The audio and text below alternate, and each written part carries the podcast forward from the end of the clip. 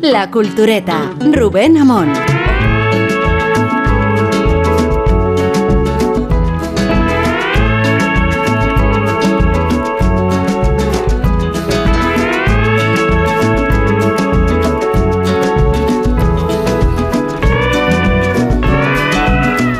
Sido muy bonito, ¿eh? En- encadenar la cultureta Calimocho con la Gran Reserva, pareciendo la Calimocho por primera vez Gran Reserva y no por ello pareciendo ahora la Gran Reserva la Calimocho, ¿no? Aquí mantenemos los estándares de calidad. Estamos homologados a un programa de mucha categoría y mucha enjundia y con los mismos artífices que esta mañana con la variante de Isabel Vázquez, que ocupa el puesto de Vigalondo, porque Vigalondo no va a ocupar tu puesto nunca, de eso me ocupo yo. Podemos repartirnos como... Eh, Sí, nos repartimos el balón. ¿Qué ¿Cómo estás? Muy bien, buenas noches a todos.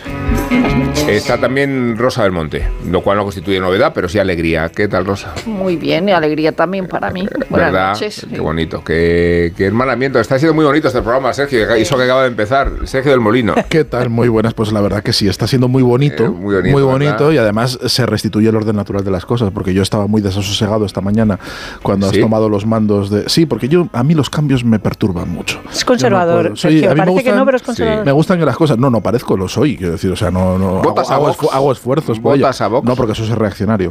Ah, claro, ¿sabes? No, eso ya es... No, ya era. Tú eres entrevista, ¿eh? Claro. es entrevista, no, entrevista política, entrevista Sí. sobre, sobre, Sí. sobre querencias políticas. Sí. No, no, pero a mí me gusta que las cosas estén en su sitio y este programa está en su sitio, con su iluminación, con su tono, con su presentador, así que estupendo.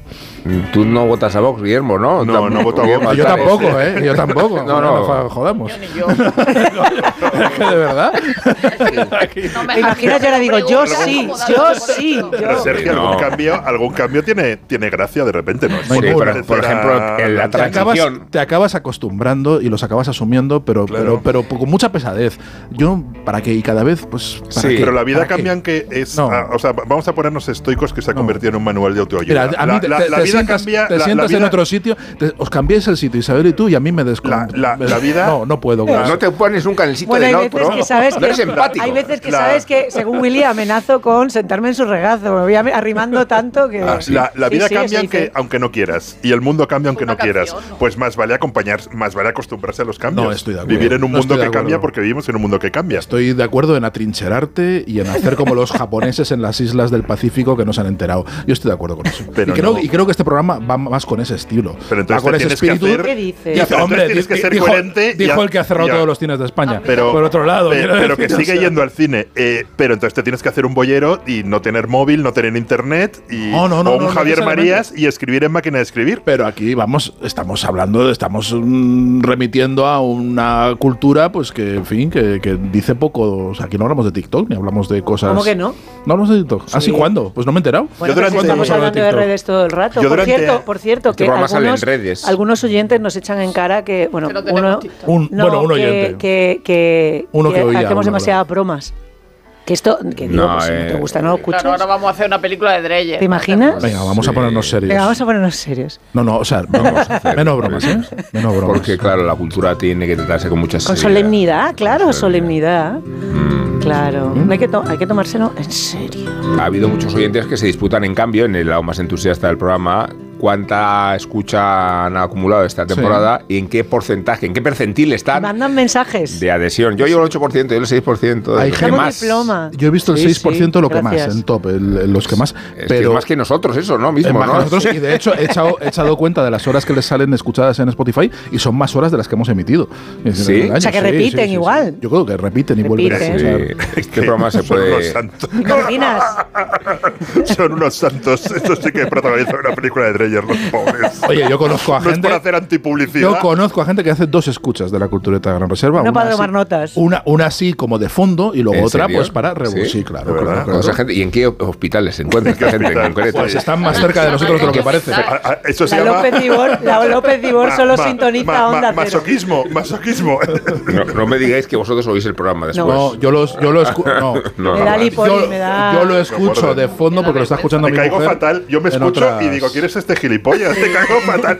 O sea, prefiero no Sí. escucharme. A mí me me da- No eres, no eres el único que piensa Me da eso. ti, quiero decir. Pero a, a mí lo que me, lo que me hizo. No, no, si lo piensa más gente no me extraña. Lo que me pasó de, de- eh, esa descubrir, voz hace, tan descubrir fea. hace poco de que los, los actores no se ven luego en las series, ¿no? Y que hay muy, eh, luego hay otros que, que son reacios a verse. Yo, en cambio, a, a- a veces, a, a veces me releo para encontrarme defectos y, y siempre los encuentro. Hombre, Digo, claro. joder, no- Sí, no- tú- no- nunca se debería publicar en el Yo fondo, también te encuentro porque sí- sí, sí, siempre, siempre dices, hostia, ¿cómo, ¿cómo pudo ser tan mendrugo de utilizar esta palabra que me han construido hasta esta Eh. frase? Eh, sí. Sí. los, los libros, en Y- cambio, no lo releería ni, ni harto de No, porque además con no tienen arreglo. Claro, eso no tiene arreglo. Pues en sí, cambio, un artículo, a, a veces, reediciones. a, a veces me dan Claro. ganas de meterme, a veces me dan ganas de meterme en el, Yo- en el, en, en la- en el país para cambiarlo, pero no. Pero sabéis que los libros. Lo, lo bueno de tener una fecha de entrega tanto en artículos como libros es que, es que te deshaces de ello. Claro. Porque realmente Tienes nunca que dejarlo terminas, ir, sí. Nunca terminas de Vas hacer a- algo. Como hacer televisión Sergio, en ¿Quieres decir que con esto, que cuando ya se publican ya no pertenecen al autor y, y pertenecen al lector? Eh, que me voy del programa en este momento. ¿eh? Pues no, porque yo tengo firmado un contrato de que me pertenecen Los durante muchos años. toman O sea, yo- vida ellos solos. Incluso después Sí, de muerto. toma- incluso vida, después de sí. muerto le pertenecerán a mi hijo. Decir, o sea, no, de Pero hecho. eso, yo- eso es el lado prosaico de los derechos. Yo estoy Eh, hablando de un concepto que no, yo no estoy nada partidario muy de la, la superior a socialización de algo que ha costado tanto esfuerzo. Es, mío, es mío. es. Ya ha, ha escapado su control y forma No. parte del patrimonio de todos, ¿no? Y de todas, voy a añadir, para, para empatizar un poco más. Eso es cuando ha pasado ya muchísimo tiempo. Ya, fíjate lo que le ha costado a, a Joseph Roth y a todos estos pasar a dominio público. No, no, no, que Sí. va. Hasta que no pasa eso, Me gustó La mucho la de expresión, o sea, es del dominio público, ¿qué? ¿No? ¿No? Eh, es de dominio público. eh, sí. Sí, Rosa, ¿qué ibas a decir? Que te veo No, ahí nada, apuntando. no, no, si puedes decir lo que quieras. asentía, sí, sí, sí, asentía. El Rosa está de acuerdo. Rosa también es partidaria de la propiedad privada e intelectual. Rosa también es de de la que propiedad privada. general. Ya lo sé, pero estamos hablando sobre la Pensaba que ibas a intelectual. decir Rosa también es del dominio público. No, de la propiedad privada, Privada, eh, sí. en particular y de la propiedad privada en general.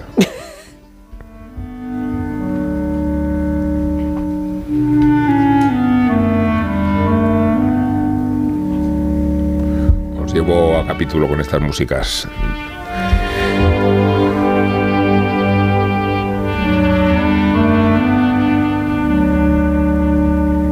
Música de Leonard Bernstein y del espejo en que se ha convertido Bradley Cooper, llevando al extremo este proceso de suplantación. Y digo que no solo perfilando la semejanza física con una prótesis de nariz y un esmerado proceso de mímesis gestual, sino atreviéndose a dirigir la Sinfónica de Londres desde la posición hegemónica del podio. Así puede comprobarse en unos pasajes de la biopic eh, que va a estrenarse en Netflix y que ya puede verse en los cines, aunque los créditos de Bradley Cooper en calidad de conductor ya aparecen, estamos escuchando, en la edición de la banda sonora que acaba de publicar Deutsche Grammophon. Como sabéis, el sello amarillo fue la casa donde se prodigaron las mayores proezas de Bernstein, tanto su faceta de compositor, West Side Story, On the Town, repertorio sinfónico, como en su fabulosa dimensión de director de orquesta, incluidas las plenitudes de Beethoven y de Mahler. Son los compositores que Bradley Cooper, lo recordamos en el saco en Las Vegas, en el francotirador, ha decidido desafiar en el proceso de ensimismamiento de Bernstein. Se le identifica en el disco dirigiendo unos cuantos compases de la octava sinfonía de Beethoven y también aparece como mediador de la segunda de Mahler en el clímax coral de la obra.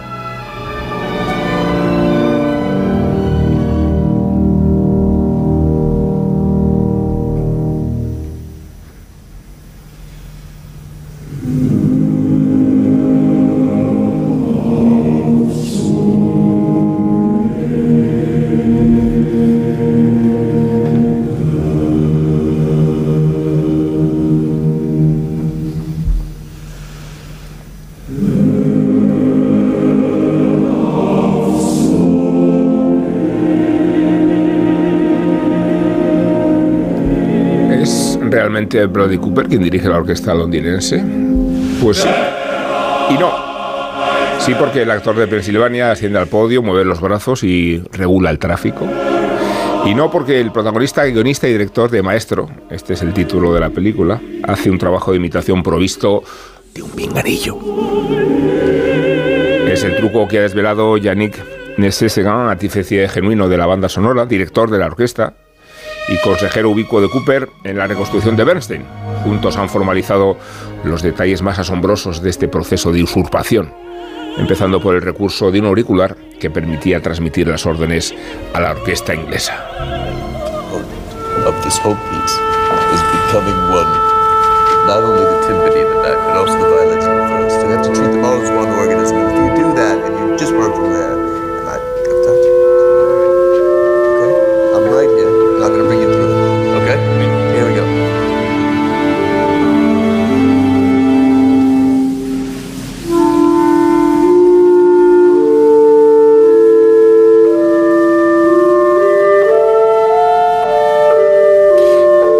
Era Cooper, la marioneta de Nessetzegan, su Pigmalión, pero la disciplina del actor estadounidense lleva al equívoco hasta situaciones inverosímiles. Y no solo por la sincronización entre la batuta y los profesores de la Sinfónica de Londres, sino porque el histrionismo con que Cooper se desenvuelve en el podio convoca a Bernstein en un grado de similitud inquietante. Se explica así mejor la portada de Maestro, que participa de la confusión. No cabe duda de que la personaliza el carisma de Lenny, o no cabe duda hasta descubrirse que la foto premia la suplantación de Bradley Cooper. La grabación aloja un inventario de las obras más representativas del compositor americano, entre el misterio del repertorio religioso y el efectismo del lenguaje de los musicales. Cooper aparece en unos compases de Candide, pero la incursión en la adaptación de Voltaire se antoja tan anecdótica como las erupciones en Beethoven y Mahler porque es Nessetzengan el gran arquitecto del disco y el heredero de Bernstein en una concepción de la dirección orquestal que reúne el escrúpulo técnico con el exhibicionismo gestual. Necesito dirigir con todas las partes de mi cuerpo, con los hombros, con la muñeca, con las rodillas, decía Bernstein, para justificar la teatralidad y desmesura con que concebía la misión del podio.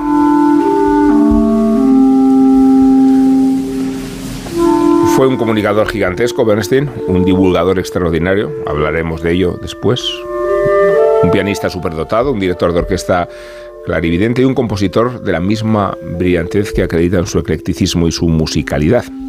Lo demuestra la grabación de Maestro en sus ambiciones de memoria y de inventario, y lo confirma la sensibilidad y el sentido del espectáculo con que Nessetzegan dirige a las huestes de la Sinfónica de Londres.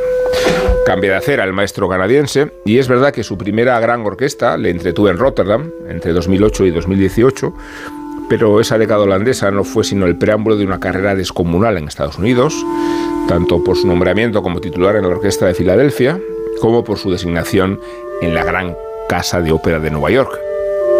El Met tiene un director de orquesta gay, sí, e importa, titulaba el New York Times, y no porque se hubiera elegido al maestro con criterios de oportunidad cultural, sino porque a diferencia de Bernstein, no tiene que esconderse de su orientación sexual ni de su marido, como tampoco tiene que ocultar la represión con el embrujo del carisma.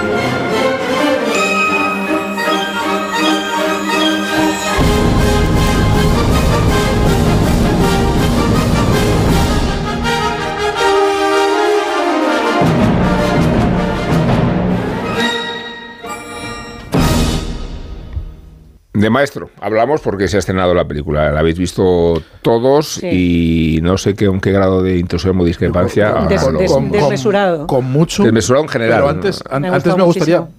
Por, por no perder el hilo de, tu exposición, Sí. eh, que me parece muy interesante la, eh, el- lo que plantea el hecho de que eh, Bradley Cooper sea el director de- y aparezca acreditado como, como director, porque nos plantea muchísimos problemas en torno a la representación, en torno a la interpretación, en torno a qué significa y en torno a esto que decimos siempre de si todo es ficción. ¿no? Eh, y yo lo comparo, y, perdonadme, pero lo, lo- es- lo- lo comparo con el porno. Es decir, el porno siempre se... Sí, perdón. No, no, o sea, lo- lo- lo- pero, pero no, no por la obscenidad, sino por, por poner el porno y Bernstein en el mismo nivel. ¿no? sí, sí, sí. Parece Sí. que el- A ver dónde quieres ir, Sergio. Veo a Pues Guillermo que el porno- en este momento. la pornografía siempre se ha defendido como una ficción, ¿no? Como una representación. Esto es una ficción, esto es una puesta en escena. Y efectivamente es una ficción.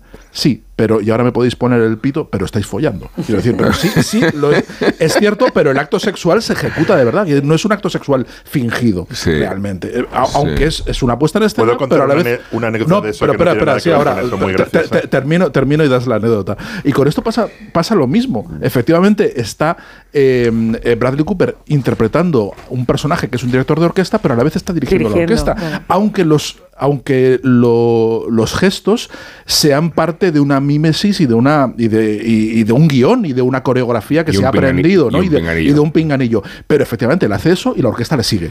Con lo cual dice, eh, efectivamente Sí. está dirigiendo. Entonces ahí creo que se plantean Sí, unas cosas muy, muy, muy Solo una salvedad. Hay- en- había un director eh, italiano que aspiraba a la Filarmónica de Berlín eh, porque se convirtió en el protegido de Karajan. Se llamaba Roberto Paternostro. Seguramente eso se ha olvidado el nombre. Paternostro. Paternostro. Qué bien suena eso, ¿no? Paternostro Maestro Paternostro. Era uno de los jefes eh, de la oposición, no sé si dice la oposición, uno de los líderes antimafia de Dino Paternostro de Corleone. Sí. Bueno, pues el maestro Paternostro, que igual viene de esa familia, por la forma de tocar, yo creo que es de dirigir también, es muy probable que, porque más que dirigir perpetraba, pues eh, tuvo un ensayo con la, con la Orquesta Filarmónica de Berlín y se fue la luz. Y quedó la sala a oscuras y la orquesta siguió tocando.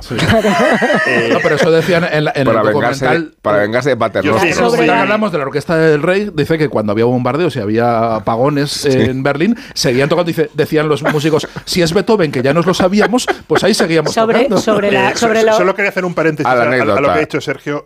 Yo la, creo que la conversación más increíble que, con- que he contemplado en mi vida es Antonio Gasset en un festival de Cannes con ese, con ese actor que interpretó a Felipe González.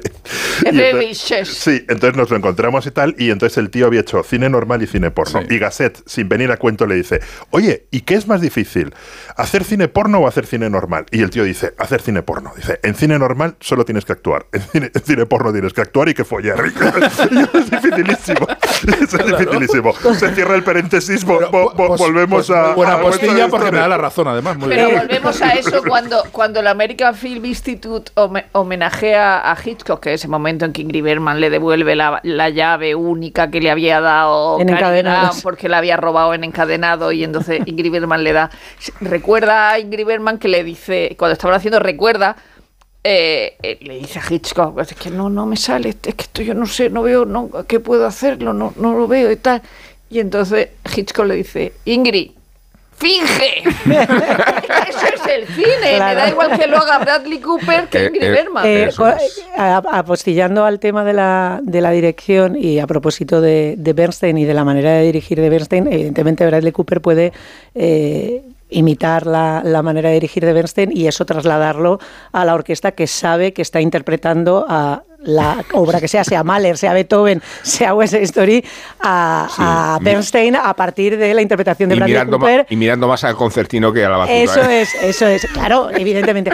Pero en cuanto a las particularidades de Bernstein, que tiene grabaciones de todos los tipos, desde las que son para, para sesiones infantiles hasta las eh, grabaciones de los ensayos de las obras eh, mayores, a mí hay una que me encanta porque además hace un documental maravilloso que es la grabación de los años 80 de la versión operística de West Side Story que hacen carreras y Kirke Que- que- Tanawa que que tenía la amiga de mi, o sea, la madre de mi amiga que Mamen. cantó entre en la boda de Carlos y Diana. Efectivamente. Cuando Carreras era José, porque lo que destacaba entonces era su lado latino. Y él le llamaba Pepe. En público latino. Y, Bernstein le llamaba Pepito. Luego fue Josep. y, ahora. un enfado monumental. eso es, eso es. Y el, y el, y el, Porco tío, dice. Bueno, no, el tío Porco tío tira las cosas, se va enfadadísimo en varias ocasiones.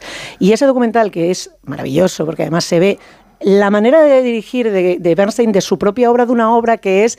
Eh, que se sabe todo el mundo, menos Pepe Carreras, por cierto, que es el que va allí a calzón quitado diciendo, bueno, esto es música popular, hace algunos comentarios casi en el borde de lo despectivo con respecto a la composición y dice, aquí lo que importa es la emoción. Y el problema es que él está leyendo partitura todo el rato. Tú si ves el documental es que Kirike Tanawa, la soprano eh, que hace de Anita, que es una griega, que está todo el mundo está mirando a Bernstein y tú tienes que seguir a Bernstein, porque Bernstein es muy puntilloso con lo que quiere de esa grabación de una obra que se ha interpretado 800 millones de veces en 400 mil institutos de Estados Unidos, pero él quiere una cosa muy particular de esa versión.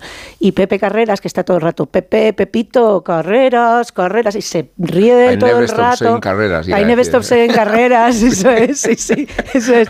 No le mira porque está demasiado eh, preocupado por lo que está en la partitura y no está mirando al director. Y tú ves que el problema es un problema de interlocución entre dirección e intérprete. Y ahí es donde se rompe el tema. Luego queda bonito y queda perfecto y tal. Y, sí, y, la película me ha encantado. Y no, no, y, y Carreras tiene una voz Y sobre todo tiene un, tiene un timbre precioso. O sea, Carreras tenía, tenía una voz preciosa y... o sea, la película ni a mí la película me encanta. Ni me ha gustado ni, no me ha gustado. O sea, es de películas que salgo con la sensación de que olvidaré bastante rápido.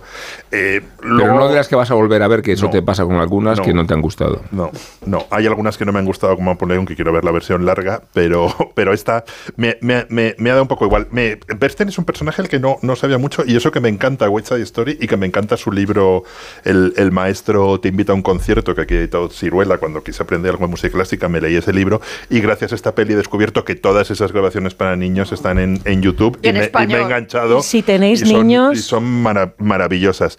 Pero la peli me da, me, me da un poco igual. Creo que tiene un problema de base, que es que un actor cuando imita un personaje, cuando encarna un personaje histriónico, si se mete en ese histrionismo y a veces me, me, saca de la película. Me gusta mucho Cary Mulligan, pero me, reconozco que me da bastante igual y lo que más me, me podía interesar de, de Bernstein, pues eh, eh, no, no, no está la parte política, la parte... Mm, es que no es esa historia la que están contando, están contando pues la historia... Claro, pero la que contado me interesa mucho. Bradley Cooper, Bradley Cooper tiene una... Evidentemente no nos está quien nos está contando algo es Bradley Cooper, que es el autor de esto que trasciende el hecho de que esté haciendo una biografía de Bernstein. Él utiliza a Bernstein como utiliza la versión que hizo de, Ha nacido una estrella, de la que se han hecho también otras cuatro versiones, eh, para contar lo que parece ser su, tema principal, que es la convivencia con el genio y la convivencia con la creación. Mm. Convivir con la creación requiere de unas características que no todo el mundo está dispuesto cuando dos genios conviven o dos artistas conviven puede dar lugar a, situaciones extremas como las de eh, Ha nacido una estrella. Y en el caso del personaje de Felicia Montalegre eh, eh, y, Bernstein la, protagonista es ella, el punto de vista siempre es el de ella y evidentemente Bernstein está mm, en algunas ocasiones en off, su vida solamente digamos es relevante en tanto en cuanto afecta al personaje de Felicia, que es la protagonista y en cualquier caso eh, no deja de ser ni Bernstein ni, ni desde luego una representación fidedigna eh, de, de, una convivencia en pareja y de lo que es el artista en sí, el artista en, con todas las dificultades. A mí hay una película que me, no sé si es por la coincidencia del nombre, pero desde luego en términos estéticos creo que mira completamente maestro, que es Lenny de, de Bob Fosse, que también es toda la primera parte en blanco y negro, porque está hecha a partir de retazos, está hecha a partir de viñetas, no es en términos narrativos, eh, digamos, requiere de una continuidad eh, y de una, sino que va dando saltos y te va dando como postales y golpes de efecto y es en eso y también en la parte evidentemente de la sexualidad alternativa, de la convivencia con la pareja, de los problemas sociales que, que, provoca el tener una vida que no se ajusta a los parámetros eh, de la época.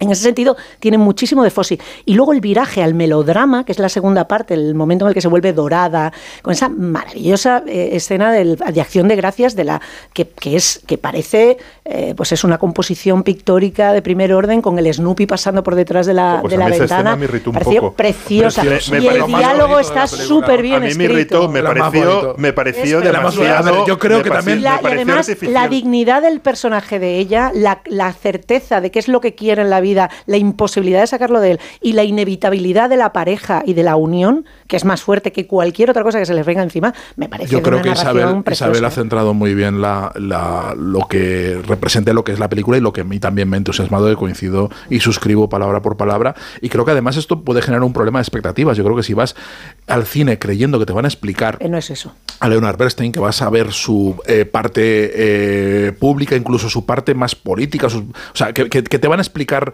la figura como en un biopic eh, al uso. Esto no es Bohemian lo es, no lo es, es que no, no- no es en absoluto. Y, y yo creo que además probablemente haya favorecido el equívoco el, el- la, la hipercaracterización y el juego de sombras que han hecho con Bradley Cooper constantemente. Eso pro- probablemente favorezca un- una lectura que, que, que tiene que decepcionar desde el primer momento, porque la película no tiene nada que ver con eso. No va por ahí. Evidentemente, la protagonista es, es, es Felicia. Está la primera en créditos, Y ¿eh? aborda, y aparece, sí, sí, aparece Está constantemente. en Y, y es la, y, es, y todo está contando de- desde su punto de vista. Es cómo ve ella al genio y cómo el genio le afecta y le arrasa la vida. Quiero decir, cómo le, le deslumbra, le, le, le- le- le condiciona eh, su visión, le provoca rechazo y al final hay una reconciliación y una Claudicación, si una quieres, claudicación emocional. no, pero emocional y también y una, Claro. re- una rendición. Bueno, la, la- la- la- la secuencia en la que aparece es cuando está dirigiendo Leonard Bernstein Resurrección, la segunda de, de, de Mahler, ¿no? Y hay una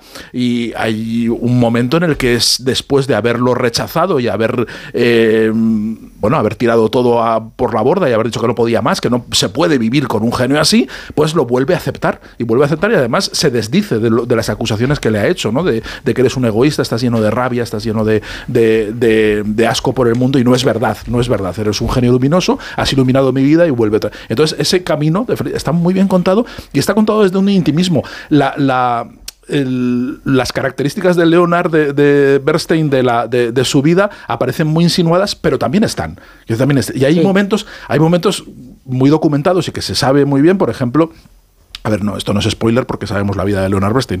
Quiero decir, es, es- es pública, se puede, la puede saber cualquiera. Hay un momento en el que termina una obra, que en, el- en la película dicen que es la misa, dice que Más, pone- sí. más, que es la misa, que en realidad no es esa obra, es cuando termina el Cádiz. Cuando termina el Cádiz, que le cuesta mucho terminarlo, lleva mucho tiempo con él, porque además Bernstein pues, no tiene una obra eh, muy extensa. Quiero decir, Bernstein como compositor no es desbordante, la- su obra es, es, es acaparable. Y, y, eh, en la película dicen que está terminando la misa, que eso es unos años después, esto es en el Cádiz, unos años antes cuando sucede, y como está eh, Felicia, está harta de que esté bloqueado Leonard Bernstein, de que no avance porque está mm, muy volcado en dirigir conciertos en la tele, en todas sus actividades y no se mete en su música y Felicia quiere que componga, cuando ya termina, Felicia eh, dice, he terminado, sale del estudio, he terminado y Felicia, y se ve en la película, sale corriendo y se tira a la piscina, se tira a la piscina vestida, Sí. ¿no? Y se queda ahí dentro.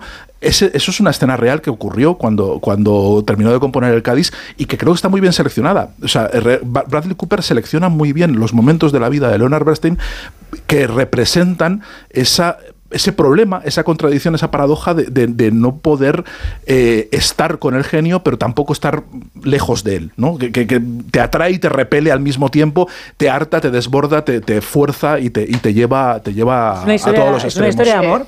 Es. Eh, Sí, sí, sí. eh, no, que- Ah, necesita permiso, Estaba- Rosa no, Belmonte. ella es- ella es- Perdona. No, es que me ha visto. Rosa como si fuera yo Ah, director de perdón. orquesta. Claro, pide a los dos violines que se No, callen. estaba, estaba diciendo que, A ver, que viene- hablara Vengo Rosa. Viene, viene, viene el solo, viene el solo de violonchelo. Venga a tocar, a tocar el bombo. No, no, a mí me, Tocar el bombo. me ha, pa- me ha parecido una película muy bonita, eh, nada reveladora, eh, muy, muy llamativa desde luego en cuanto al, al, a- al maquillaje eh, de Azuiro, evidentemente, es decir, una virguería, pero ya, ya he dicho esta mañana que a veces, ya cuando es mayor, me parecía Joaquín Torres. No sé, no me- Pero, pero sí creo que, que Bradley Cooper, pese a no contar eh, la vida de de, de Leonard Bernstein, porque tú no puedes contar la vida de Leonard Bernstein ahí. Es decir, tú no puedes contar...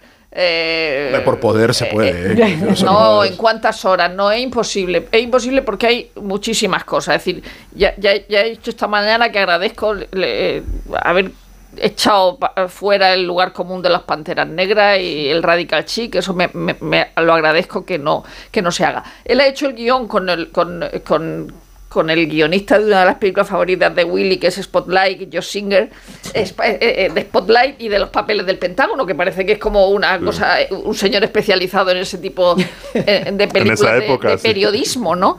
Eh, pero la película eh, cuenta cosas, igual que Napoleón, eh, dando por, por sabidas la mayoría de las cosas. Pero aún así se toma la molestia de incluir lo que puede en, en escenas que no están dirigidas a eso. Por ejemplo, eh, la escena cuando hay una gran excitación por el, eh, porque tiene que sustituir a Bruno, a Bruno Walter en el 43, porque Bruno Walter se pone enfermo y entonces él tiene que sustituirlo por eh, sin ensayar y encima en el, en el en el Carnegie Hall y en una y en un concierto que va a ser retransmitido de, de- de costa a costa, se escucha, en el momento de excitación, se escucha la ley del silencio. Es decir, su, su, su banda sonora es la ley del silencio. Es decir, que, que Bradley Cooper sí que intenta meter Y las la- cosas. sí. Toda la En el música es- primer- Está todo, está en todo. el ¿eh? primer eh, encuentro con Felicia se escucha un día en Nueva York. Es decir, que, que- que ha, ha conseguido amalgamar, a- amalgamar las cosas y, y- y- y meterlas dentro de la película, aunque no esté contando cosas. A mí hay un personaje que no me interesa nada.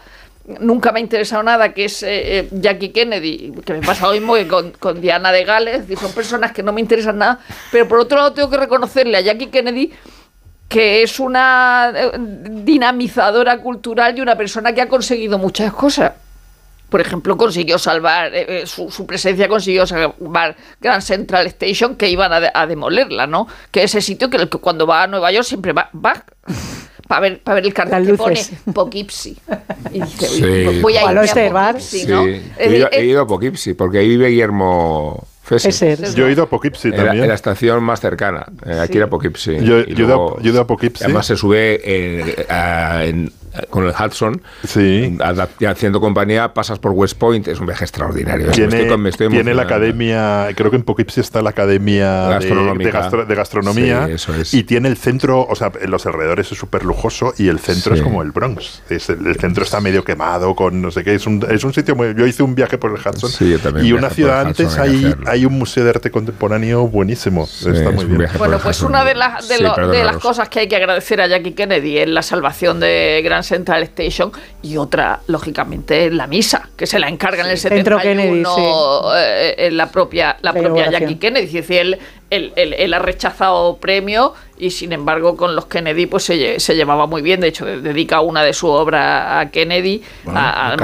marido.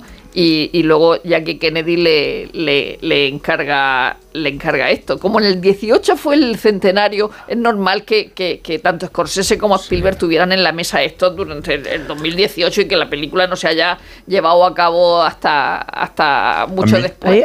Y me Nos- habría nos gustado está ver meciendo, esta- meciendo la ley del silencio de la banda sonora. ¿eh? No, Me habría gustado- No, no, no, hablando, yo, yo quería hablando. apostillar a propósito de lo de la música que el, el enfrentamiento marital, el, el- el, digamos el culmen de la del cuando se pone más violento el tema, la- el recurso musical que utiliza es el rumble de los Jets y los Sharks eh, cuando se pelean, que es el sa- la sacada de navajas de, de ambas bandas, que no puede ser más eh, icónico y más representativo de lo que todo el mundo identifica con Bernstein. Pero todo ¿no? está narrado con muchísima sutileza porque cuando, eh, a ver, evidentemente está todo el, el- el- el tema es la, la homosexualidad de, de Leonard y cómo esto convive en el matrimonio, cómo le afecta desde el punto de vista Felicia, ¿no? Cómo, cómo, cómo lo acepta desde el principio y cómo está contado el pacto al que llegan, cómo está contado, Está muy que, bien que contado. está contado sin palabras, con una coreografía y con, con- con Pues- música de un día en Nueva York y con, y con los tres marineros y contando la historia de cómo, eh, cómo él se entrega a Felicia, pero lo va a tener que Bueno. compartir con un montón de marineros que van a estar por ahí. Seamen.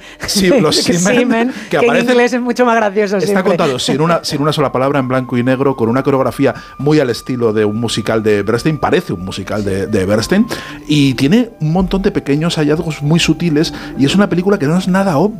Que está cuanto, sí me cuanto lo- más la piensas, Es y, y a, muy mí, a mí lo que me pasa es que me- Pues me- salí, entusiasmado tu del cine. Willy, salí entusiasmado del cine y cuanto más la pienso, más, eh, más me gusta porque más utilizas, Pues, descubro, voy, más... voy- voy a intentar a, ver- a más ver si, a- ver si consigo explicar una teoría disparatada, que es, eh, o sea, han hecho un esfuerzo enorme de, de maquillaje de convertir a un tipo en Bernstein.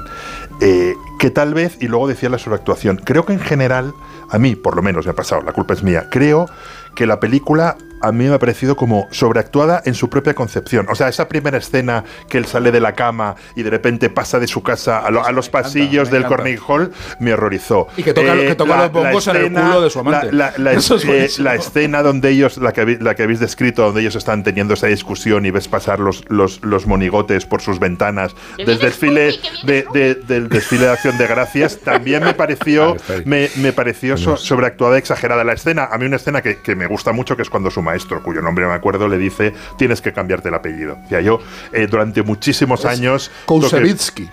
Durante Sí, muchos años tocaba en el tren de Boston. Claro, to- tocaba en el tren a Moscú Sí, dice, y jamás que- me pude jamás me pude bajar en Moscú porque en Moscú estaban prohibidos los judíos si tú quieres no podían entrar los judíos si tú quieres triunfar te tienes que cambiar a Burns y luego esa escena ellos se van y de nuevo se repite la misma escena del pasillo que se mete en no sé qué o sea me ha parecido sobreactuada a lo mejor A la, la, la- la- la la culpa selección, todo lo contrario, selección.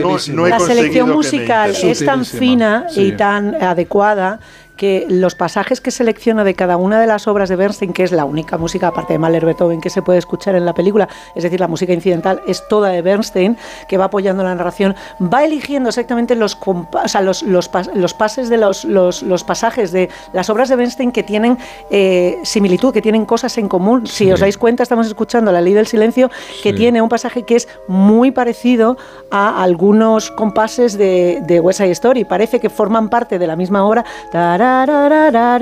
Todo eso es La Ley del Silencio. Y sin embargo, también es West Side Story. Son rasgos, eh, eh, digamos, representativos de, de la manera de componer de Bernstein, con lo cual empastan perfectamente, como si fueran una misma banda sonora, No, con que su leitmotiv, si- con es que su si tuvieras tema. que citar dos compositores nucleares de Bernstein serían Beethoven y Mahler. Claro. Sí. De hecho, él cuando muere está grabando los cinco conciertos para piano con Christian Zimmerman y no puede terminar la grabación y Zimmerman graba el último eh, sin necesidad de Bernstein. Eh, vino Zimmerman con, con Bernstein a Madrid. la- 84. En el único concierto del que yo tengo noticia, puede que hubiera alguno Filarmónica Viena, en el 84. En el Arthur 84. Real. Glenn Gould, Zimmerman, le gustaban los pianistas dificilillos, que es dificilillos Sí. de trato. No, y, y recuerdo la crítica que publicó eh, Enrique Franco en el país, porque, porque lo que decía Enrique Franco en el país era: vinimos a ver a Bernstein y nos encontramos con Christian Zimmerman. Zimmerman, pianista polaco que está en activo afortunadamente. No, un tío rarísimo que lleva, viaja con su propio piano. Nunca Y- vuela en avión. Nunca vuela en avión y va con su. Sí, o sea, es un- no, es no un- toca en pianos es de un auditorios. pianista extraordinario. Pero es la única presencia. Fijaos que yo tenía una entrada para ir a ver, a ver a en el 84, sino un año que murió porque estaba prevista su, su presencia en el Festival de Santander. Iba a venir con la orquesta de Tanglewood o sea- de Massachusetts. Eh, él tenía una vinculación con las orquestas jóvenes y no solo con las orquestas jóvenes. No. Eh, Eso también sale en la película. Eso también sale en la película. Eso sale, sale en la película muy bien y además muy bien Muy contado. bien contado. Sale Sí. su último gran amor, que, que es Mark Stringer, cuando a, a un estudiante de director de orquesta en su escuela. En, Cómo en suda ese clase. hombre, ¿no? Cómo Y es, suda es su último gran amor, el muy, el muy mayor y el muy jovencito, y está contado en la película, ¿no? Y además sabemos que fue su, su última alegría de, La- y de yo re- y recomiendo de verdad lo que decía Willy de los conciertos para niños de la CBS, que ni siquiera es la PBS, Sí. es la CBS en prime time durante años, que es un programa súper longevo, Sí. que están todos en YouTube y eh, ya he hecho la comprobación, funcionan fenomenal si los niños hablan inglés porque no están No, pero subtitulados. está, está en español. Yo los he visto, yo solo los he visto en inglés ¿Está en sin, español? no, sin subtítulos. yo he visto una lista con todos ordenados que y es una mogollón de gozada, blanco y ¿eh? negro Es- el color es una preciosidad. Yo me he visto tres. Ay, Si tenéis niños que tengan una ya Edades comprendidas, adultos, que tengan nada, edades no, que comprendidas. tengan- que tengan, los niños interés por la música, que tengan interés por la 55, música y que pero ni sepan siquiera, inglés. eh, Isabel, yo creo que es un espectáculo No de comunicación. O sea, no, completo, completo. Este, es- este No. era un animal que. Hombre, pero si es que era para No. niños, era un programa para niños. Probablemente ahora sea para adultos. Para jóvenes. Ah, No, y hay- para niños, ¿eh? Un ejercicio de,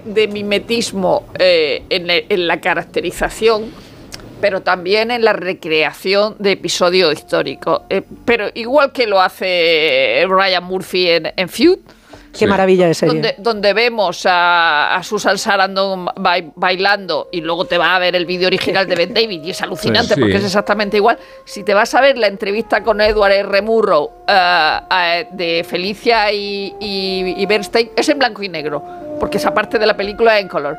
Pero es exactamente igual, es alucinante. Es que- es que hay que quedarse- También, es- también CB. Hay Por que cierto- quedarse a los créditos que aparece eh, El una el grabación de Bernstein, sí. eh, de Bernstein mayor ya en los últimos años dirigiendo y es un calco realmente de la, de la escena que hemos visto Sí, claro. tres minutos Son antes. ¿no? indistinguibles. Es Sí. increíble. la, voz, increíble. la voz es La voz- indistinguible. La voz, el pelo, todo. el- pero, pero, pero, pero dirigiendo, quiero decir, Sí, dirigiendo. el sí. cuerpo ¿no? El- que está empapado súper delgado, que Bradley Cooper no es tan delgado, que está súper delgado para la, para la película, se ha hecho como más chico.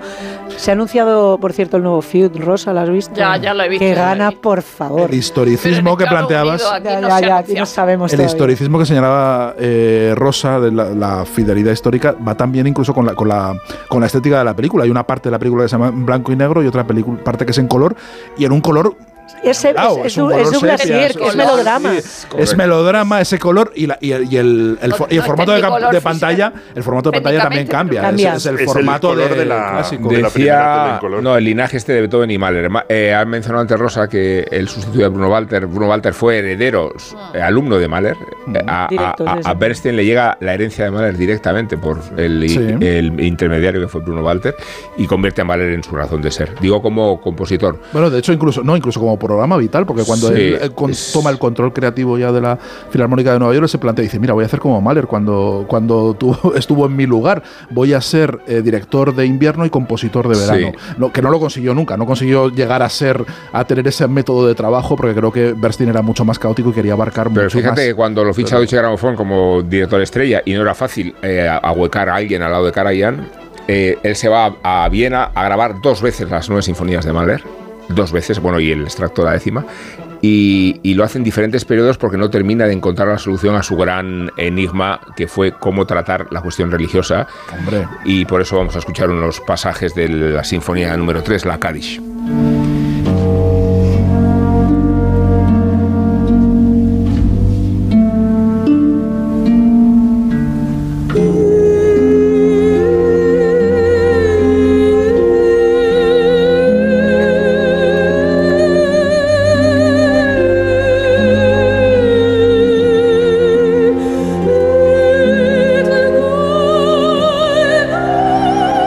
Sergio, está el Mahler religioso, el metafísico, el judío, el complejo, ¿no? está ahí, también probablemente haya algo de Mendelssohn también, eh, eh, en cuanto a la, a la- Sí. al conflicto religioso. ¿no?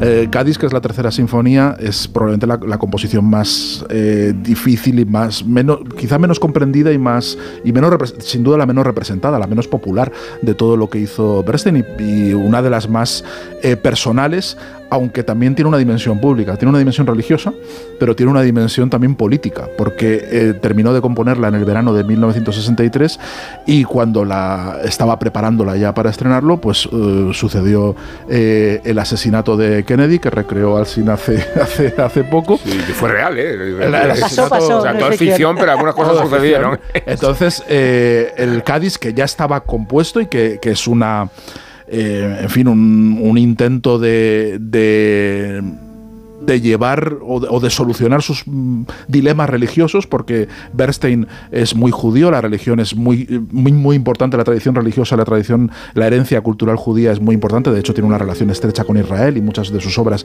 se estrenan en, en, en Israel. Y, pero a la vez eh, vive en un mundo mundano y es consciente de, la, de, de- de que la religión ha perdido todo, todo el sentido, ¿no? Entonces intenta resolver ese dilema íntimo y social, pues en este Cádiz, el Cádiz, como bien sabéis, es la, la oración fúnebre sí, sí, en hebreo y es una obra eh, difícil, de, que, mezcla, to- mezcla tonalidad y atonalidad, que eh, tiene recitados, empieza con un recitado que, que lo hacen, bueno, lo hizo Felicia alguna vez en alguna, en alguna representación, pero lo, lo han hecho, lo han interpretado varios actores. Eh, está escrita en varios idiomas, en arameo, en, en hebreo, eh, en inglés, por supuesto, en latín, tiene algunas cosas. Y siempre se ha dicho que, bueno, que como, como tiene un montón de, de frases en idiomas, en lenguas muertas y en lenguas que, que- que no conocen los intérpretes, que, que es muy difícil, ¿no? Sobre todo para, el para los coros. Pero él siempre ah, decía, bueno, también es difícil el Bach si la gente no entiende el alemán ritual y, y- y se cantan las cantatas de Bach, ¿por qué no se va a cantar eh, este, este Cádiz, ¿no? Y es, yo creo que es una obra donde se percibe algo que de verdad en la película sí que está en, en elipsis. Hay otras cosas de Bernstein que sí que están contadas de forma musical, de forma muy sutil, porque si te paras a pensar luego en la película, sí que hay mucho del mundo de Bernstein, incluso, incluso de su dimensión más, más pública, eh, está metido en la película. Pero la parte judía no está. Pero es está- que a menudo a un artista se le, o sea, es, es mucho más eh, gratificante representarle a partir de detalles que de una narración convencional. No, no, no, si no O estoy sea, diciendo que no está-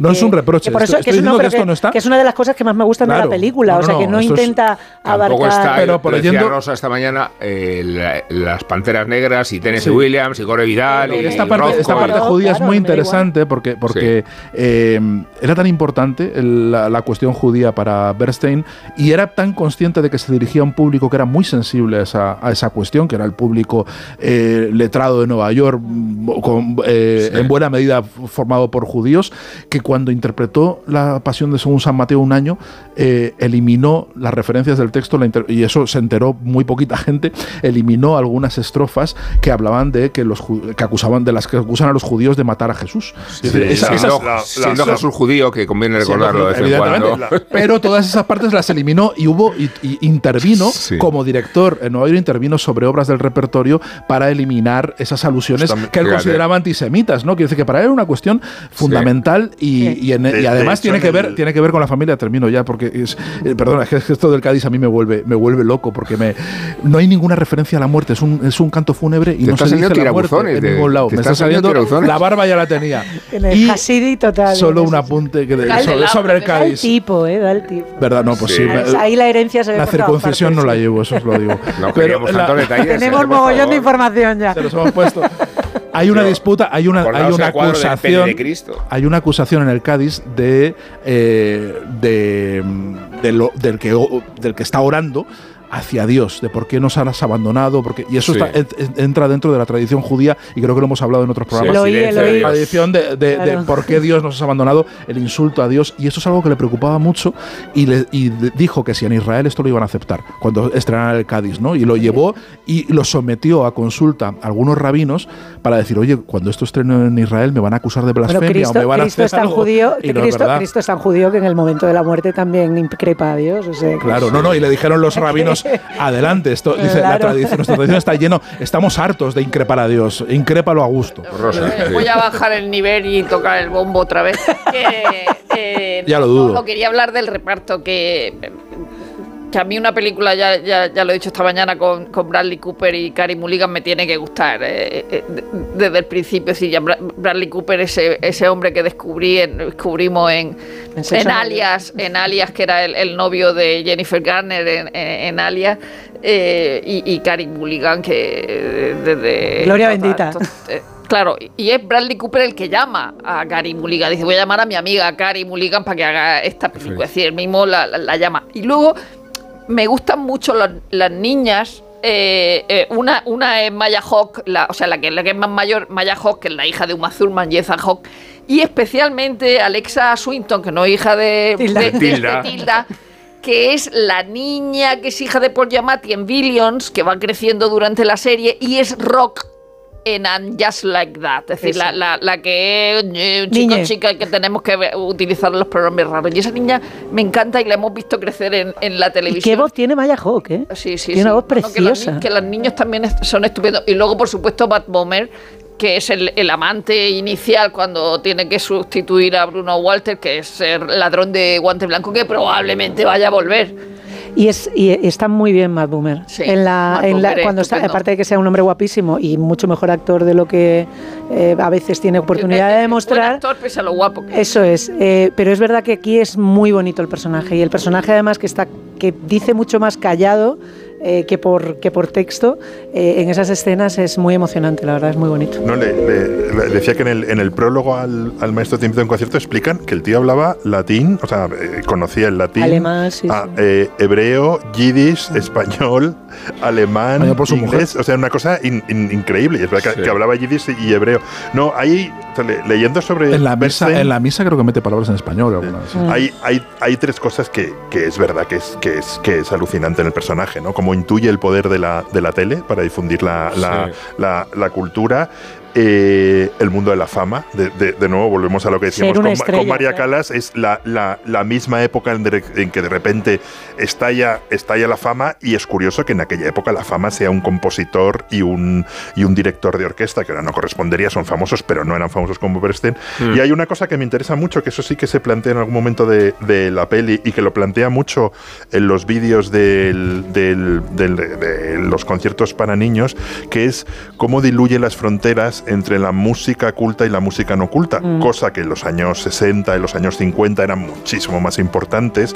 Ahora estamos, ahora ya no, no, no, no, no diríamos que John Williams no es un compositor serio o que Stephen Sondheim no es un compositor serio, pero es una cosa que se ha planteado durante Sí, décadas, de- de- durante décadas, durante siglos. la- a Y él propósito lo de- intuye, sí. lo, lo- lo intuye, y claro, West Side Story, que es un musical del que cuelgan infinitos, infinitos musicales, como Los Sopranos, una serie a la que cuelgan infinitas series, aunque no hablen de la, de la mafia, contribuye mucho eh, él, su propio carácter y el hecho de que el, el mismo director, el mismo músico, el mismo compositor haga María y, y dirija a, a Mahler, contribuye a, di- a- a- borrar sí. a, a borrar Y no, las su- fronteras, y- y su que es enorme- una cosa que hoy damos, que hoy damos por... Y- y- No, no, no, y- hoy siempre te preguntan eso de la alta cultura y la baja Bueno, cultura. Claro, pero hoy damos- hoy- hoy damos- yo creo que eso es como Hay que o sea, ser está muy- totalmente hay que- hay que yo estar fuera del mundo, totalmente sup- superado o sea Hay que estar fuera del mundo para poder plantear eso. Yo creo que, Yo Leonard Bernstein fuera del mundo. Estás fuera del mundo. No, está- no estás a favor de Bernstein en, No, en general, ¿no? eh, no me interesa nada. El discurso de Bernstein sobre la música popular no me interesa nada. Pues, pero me no, interesa pero mucho, como dije, la quinta de Mahler Rubén, e incluso la séptima. Pero, Rubén, Rubén, ¿Entiendes pero- que no hay diferencia? O sea, que, yo que sí no- que entiendo diferencias gigantescas. Entre West Side Story, No, entre eh, unos lenguajes y otros, ah. por supuesto. que Sí, pero, pero Rubén,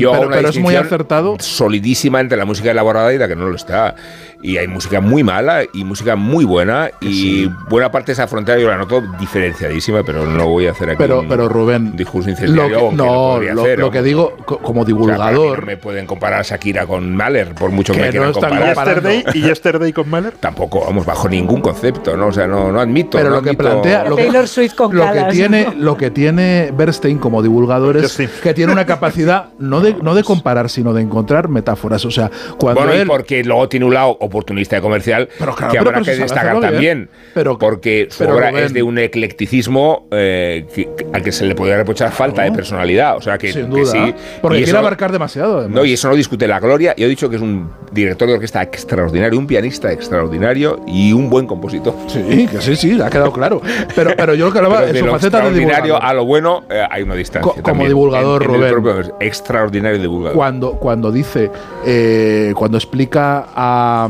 eh, cuando, cuando recurre a los Beatles para explicar, o sea, no, no como Sí. comparar, sino para diluir, sino para, para, para explicar a Schubert, ¿no? Dice, Schubert es como.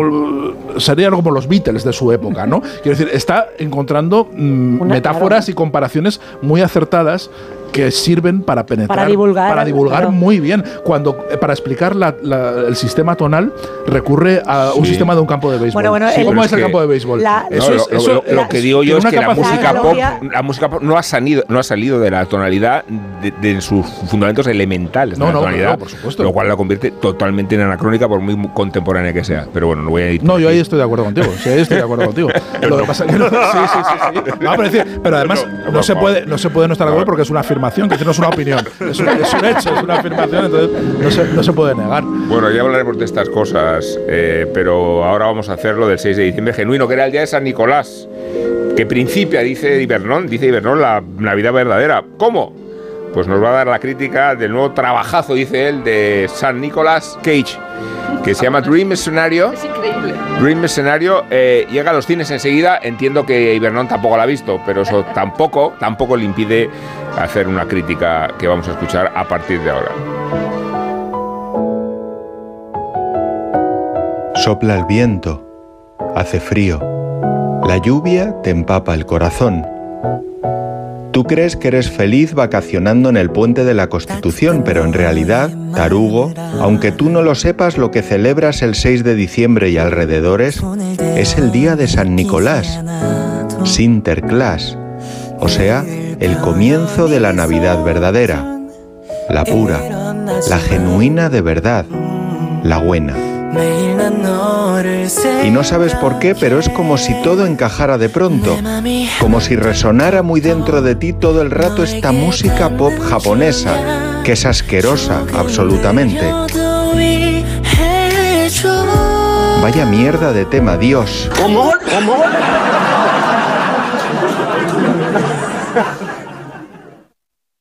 En la cultureta nos desmarcamos de las tendencias tontas, sí celebramos el día de San Nicolás, como debe ser, y por eso hoy nuestra crítica ciega se centra en el último trabajo de Nicolas Cage. Feliz día de San Nicolás. Tiene usted cemento en los pulmones. ¿Cómo? Cemento en los pulmones. Tiene usted piedra en el riñón y agua en el vientre. Y dice muy serio al médico, lo justo, doctor, para hacerme un chalet.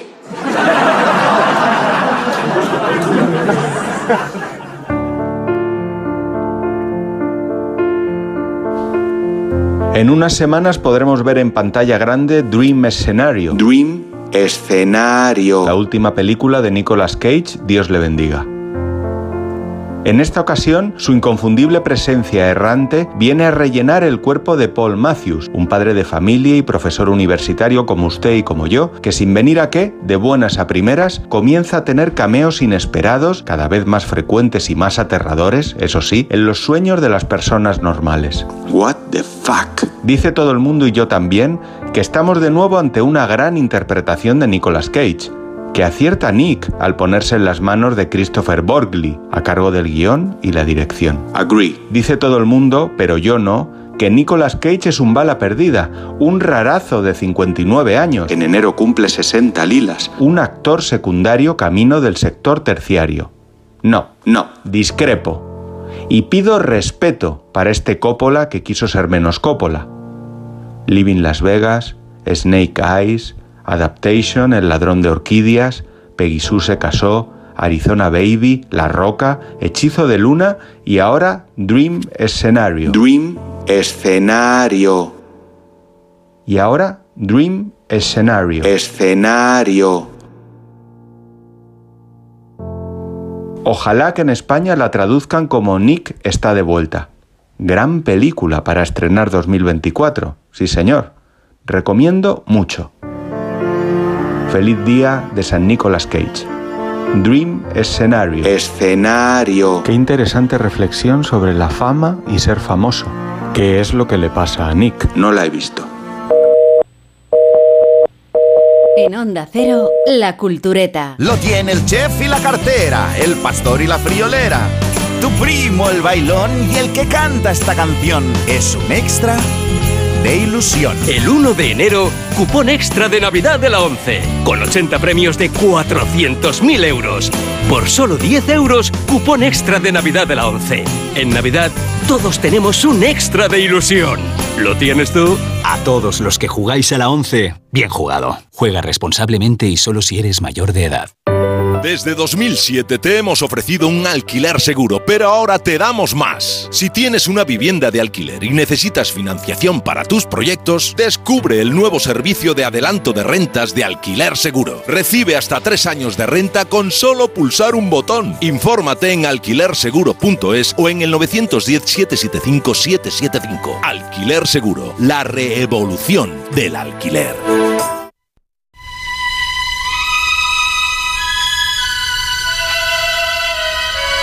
En Onda Cero, La Cultureta.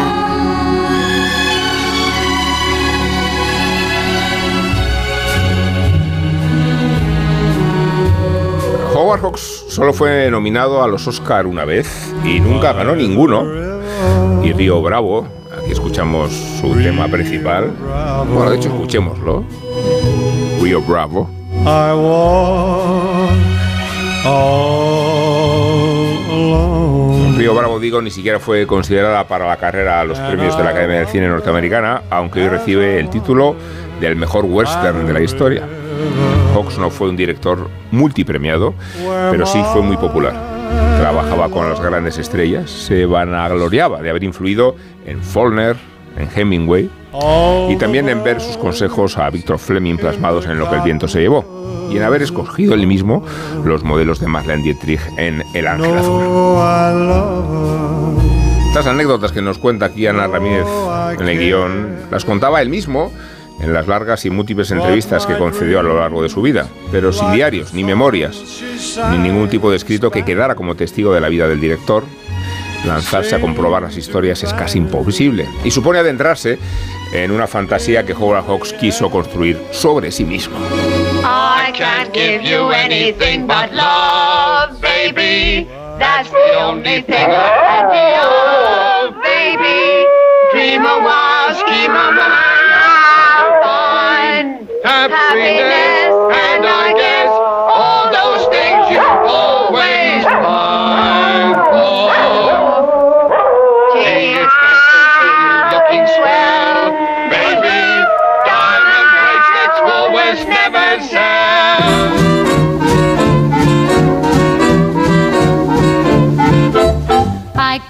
Esta es la premisa de la que parte el escritor y crítico de cine de Variety, Todd McCarthy, en la biografía de Howard Hawks que tratamos ahora. Por alguna razón incomprensible, nos cuenta Eduardo Torres Buce en el prólogo. El título publicado en 1997 no se había traducido al español hasta ahora. Teniendo en cuenta el hermetismo del propio Hawks, su tendencia a la hipérbole y la ausencia de documentación, esta biografía de 800 páginas se nos presenta casi como una mina de anécdotas. Lo que sí nos queda para comprender a este hombre, inteligente, frío y deshonesto, son sus películas. Si tuviera que llevarse 10 títulos a una isla desierta, el crítico británico David Thompson escogería 10 películas de Howard Hawks y preguntado por lo que estas tienen en común, Thompson respondió con sorna. Tú la frase de Thompson Guillermo está aquí entrecomillada desde ahí. Todo, todas tratan sobre tipos que son más expresivos liándose un cigarrillo que salvando el mundo. Nos cuenta McCarthy en una biografía que el paralelismo de su vida real es fundamental para entender la filmografía y al hombre. Hawks reveló que la relación entre Catherine Hepburn y Cary Grant en La fiera de mi niña estaba inspirada en el romance de la actriz con John Ford.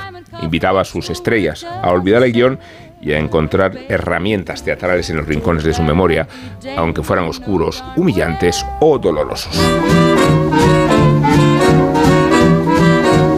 Según McCarthy, los lazos entre los 40 largometrajes de Howard Hawks y la realidad no resultaron en una autobiografía camuflada. Las películas no fueron un retrato de sí mismo, sino una vasta autoproyección. Escribe McCarthy.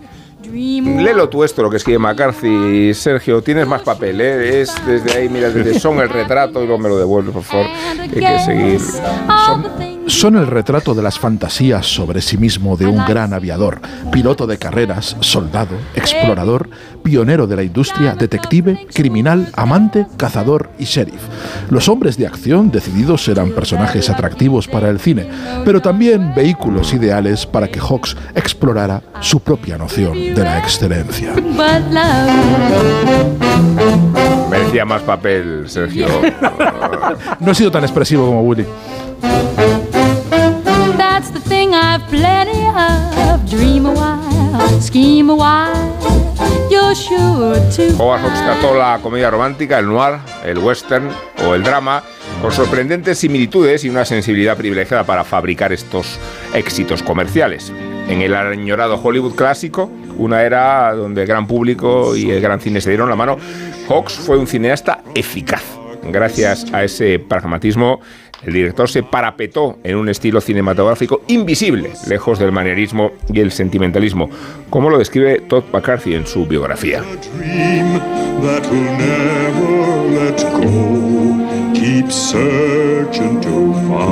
Aún sin nominación y sin Oscar, la crítica terminó canonizando la obra de Hawks como la de pocos directores de su tiempo. Truffaut lo consideró un cineasta intelectual capaz de transformar su concepción del oficio en un titular. ¿Qué es una buena película para Howard Hawks? La respuesta resultó una de sus citas más célebres. Y vamos con ella, esta la voy a decir yo. Una buena película son tres grandes escenas y ninguna mala. sonríe Isabel Vázquez como pidiendo el balón Sí, me y se le concede porque... que le des la, la la palabra cinefilia. solamente a los dos chicos porque son parlamentos de, de tíos. No, una por- de las por- mejores. Porque estamos al alcance de su brazo. No, perdona, no, no, evidentemente, pero iba a hacer la broma, iba a hacer la broma a propósito de que uno de los Mm. grandes hallazgos de, de Howard Hawks es hacer leer eh, primera plana a una chica cuando estaba barajando la posibilidad de hacer la- la- una nueva versión eh, y de ahí saca su Hildy Johnson, que es Rosalind Russell, que es una de las grandes aportaciones de Howard Hawks y cómo le daba la vuelta a cualquier cosa que era previsible antes de que él la tuviera entre sus manos, como bien habéis dicho. Ah, Bueno, hay que, hay que agradecerle a Atari, que con ese nombre ya estaba tardando en publicar la Ah, biografía exacto, de Howard Hawks, eh, que traiga este clásico de los años 90, que no estaba publicado en, en- en español, que yo no he leído además, que tenía unas ganas tremendas, que me voy a hacer la integral de Howard Hawks, que es una de las cosas que me encanta irme leyendo el libro según vas viendo las películas otra vez. Pero luego incumples esas cosas. Pero. No, no, no, no, no, no. ¿Cómo, vas, ¿Cómo va tu proyecto de ver De todas las palmas Festival de oro? Cannes, Es que eso, Sí. es la- eso a lo largo, pero me he hecho pero todo ¿cómo el va? Pero lumen, ¿cómo me he va? hecho todo ¿Cómo va? Anatomía de una calle. Pero si estás en los... eh, Va por el final. Voy de, de- de atrás adelante. No, no, no, eso bueno, a lo que iba. ninguna credibilidad Ninguna, para no, emprender no. proyectos Hacéis bien en echármelo en cara porque no, porque es mi, es mi, es mi proyecto, es mi turbalet, ya lo sabéis. Yo estoy con la bici, con la bici jodida a mitad de cuesta. Yo voy a ver Eh, todas las películas de Víctor Erice. De atrás hacia adelante. La- las películas. Al No, revés, como lo que hacían los satánicos con los discos, que así escuchas cosas raras. A menudo- en, una- en un día lo A menudo se destaca Es- de Howard Hawks el tema de, la, de los diálogos y de, las, de los espacios cerrados y sin embargo Howard Hawks es un magnífico director de acción, que es una cosa que tampoco se destaca. O sea, eh, tenemos eh, de desde Down Patrol, a todos Los Ángeles tienen, solo Los Ángeles tienen a las Air Force de Crowd Roads, que son películas de acción en las que él Sí. se enfrenta a retos técnicos que Mejorando le pone Scarface, mogollón. Bueno, Scarface es una película indie, que esa es otra de las cosas de las constantes también de él, que siendo un tío que se adaptaba a todas las modas y a todo lo que se llevaba en el momento, se llevan los musicales coloristas, pues yo me hago uno. Se llevan las, los dramas eh, del oeste, pues me hago un poquito de cachondeo, pero esto es lo que se lleva en este momento. Él, sin embargo, lo que hace es... eh, en Scarface, por ejemplo, es una película indie, que es cuando él trabaja con Howard Hughes, eh, y, lo que hace es esca- escaquearse de alguna manera de lo que los estudios le intentan poner encima, a pesar de que él trabaja muy bien con los estudios. O sea, él va vadeando y haciendo como él dice. El director no tiene que incordiar y yo tengo que... mm, la visión del autor está sobrevalorada. Yo lo que hago son películas con instinto, que si a mí me gusta, tira para adelante. Escuchando además al, al, equipo, que es una cosa que no hacían todos los directores. John Ford no dejaba que, que le dejaba opinar y luego hacía lo que le diera la gana, pero él sí que incorpora las aportaciones de- del equipo. Es un tío que es muy colaborativo y que le da igual si se lo cuenta el de luces que si se lo cuenta el de sonido. En cuanto a las colaboraciones, además, eh, se habla mucho evidentemente de Follner. Follner solamente tiene créditos de guionista. Mira que trabaja en Hollywood mogollón, pero los únicos créditos de guion los tiene con, con, con Howard Hawks. Eh, y luego, sobre todo, yo creo que la, la mayor aportación que siempre queda ahí un poco en, en- en difusa es la que tiene con Librat, que, que es la, la guionista de prácticamente, bueno, la mayoría de sus pelis, que es una, una- una escritora de novelas de, de ciencia ficción, que es amiga de Ray Bradbury, que, que adapta a Chandler varias veces y que él contrata porque, según sus propias palabras, escribe como un tío.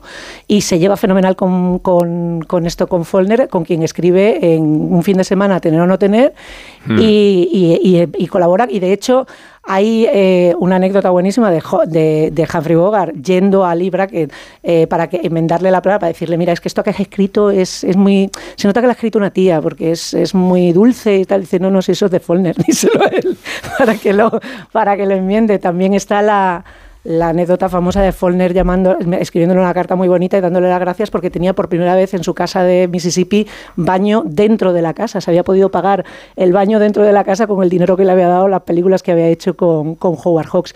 Eh, en cuanto a las aportaciones, el hablar y caminar, perdón, el hablar y caminar al mismo tiempo bien combinado para que todo se entienda, que es una cosa que luego Aaron Sorkin llevará al, al Al- paroxismo. eso iba a decir, es que la- ibas a decir a lo sublime. no, no, no, no no, callarse, no, pero caminar bueno, y no callarse. Caminar y luego- verborrear. Y luego la- las, las particularidades del... talk. Del, del cine de Howard Hawks que siempre remiten al, al bromance, a la, a la historia de amor entre dos hombres.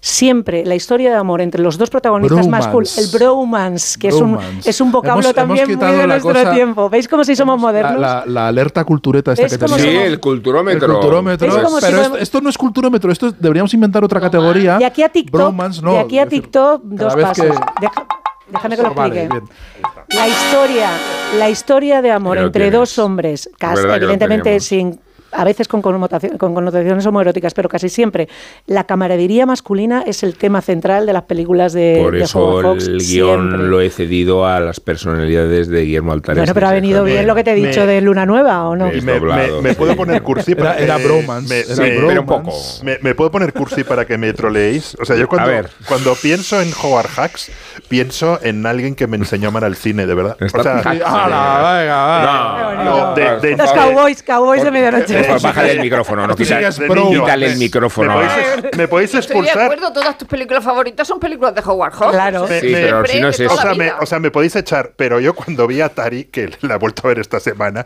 cuando vi a Tari durante no sé cuánto tiempo decían mis padres que yo quiero ser cazador de animales vivos de mayor. Pero lo de Eh, animales vivos, porque los muertos- no, No, o sea, porque- Cazador de animales por- muertos es tu amigo porque- el, el porque del Natali- gabinete de curiosidades. Por- por- porque Oye, Natari, porque Natari los cazan, los cazan No. para Fox. No recuerdo la cantidad de veces que me lo he pasado bien de niño, de adolescente, no sé El qué, Dorado. de mayor con la con la fiera y niña. Y luego está El Dorado, que es- encanta, me Willy, la- le encanta que me la sé de memoria, la puedo haber visto 20 veces. Dinos algún mientras pasaje la veo, mientras eh, pues hay, hay un momento ¿En qué, en cine, que en qué entra- cine? ¿En qué cine la viste? eh, no, es- el Dorado creo que solo lo he visto una vez en cine, en el cine estudio Griffith, pero en la tele y en DVD. Imagínate. cuando me compré el DVD, es como la primera peli que me compro es el, el Dorado y la. Oye, la- pero A ver, no vamos con la escena. Dejemos Hay- hay- pasar La hay- escena. Hay una escena, ma- maravillosa cuando entra cuando entra en un en un salón y se enfrenta al malo John Wayne y entonces en un tipo va a sacar la pistola y antes de sacarla ya le dispara en la mano.